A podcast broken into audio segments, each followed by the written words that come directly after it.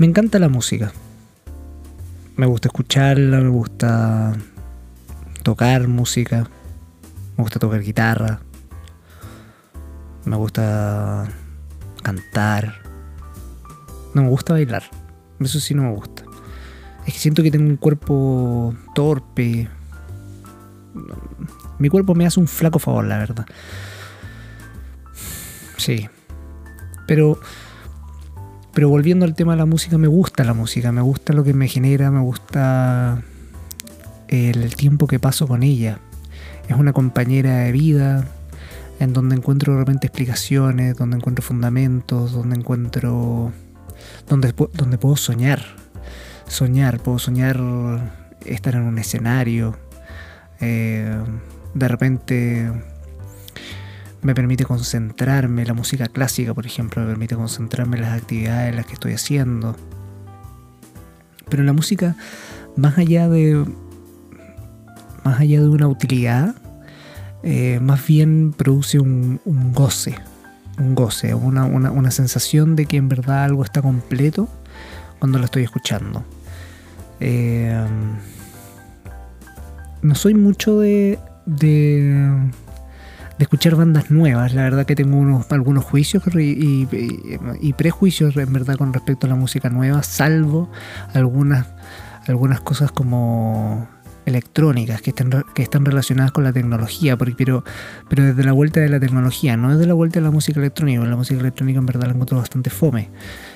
Pero desde la vuelta de la tecnología considero que el ser humano y la máquina unidos en pos de hacer música hacen algo interesante. Sí, algo interesante.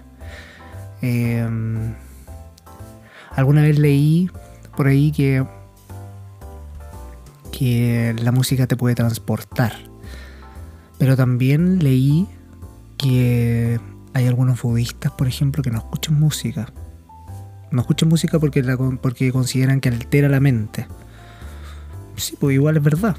O sea, em, cuando estamos escuchando música, finalmente si nos estamos transportando, estamos entrando en la frecuencia del artista, ¿no? Del artista y no solamente del artista del vocalista, sino que de todos los artistas que están metidos en esa banda o de ese artista con ese computador o en esa realidad o en esa arquitectura de símbolos que están intentando transmitirnos algún mensaje. Y efectivamente, eso podría alterar nuestra conciencia de alguna u otra manera. Mm, de repente, como dice Cerati, escuchas canciones tristes para sentirte mejor, ¿no? Eh, de repente escuchamos canciones tristes para eh, poder conectarnos un poco más con el dolor y poder hacer el, proceso de duelo un poco más rápido.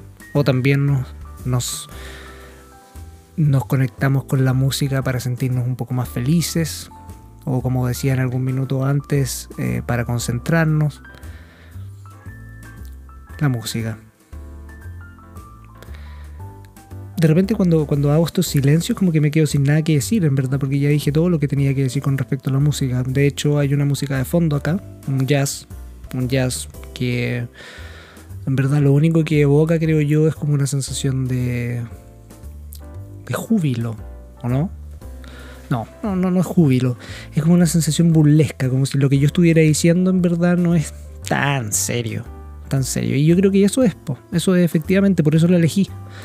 Porque lo que estoy diciendo actualmente con respecto a la música no es tan serio, no es tan importante. Posiblemente a ti, que tú, que lo estás escuchando, eh, te hace sentido, pero también podrías no estar de acuerdo. Y, esa es la gracia de la música, que um, democratiza el pensamiento, pone a disposición del otro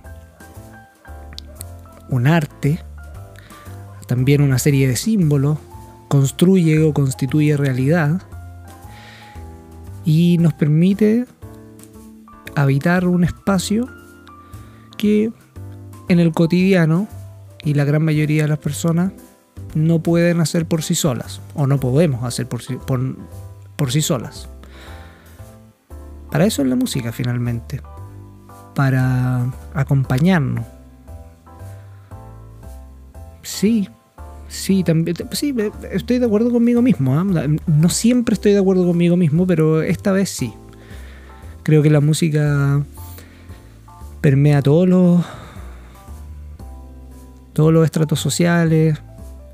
Lo que sí eh, tengo que decir que hay un tipo de música que no soporto y que es eh, el reggaetón. No lo soporto.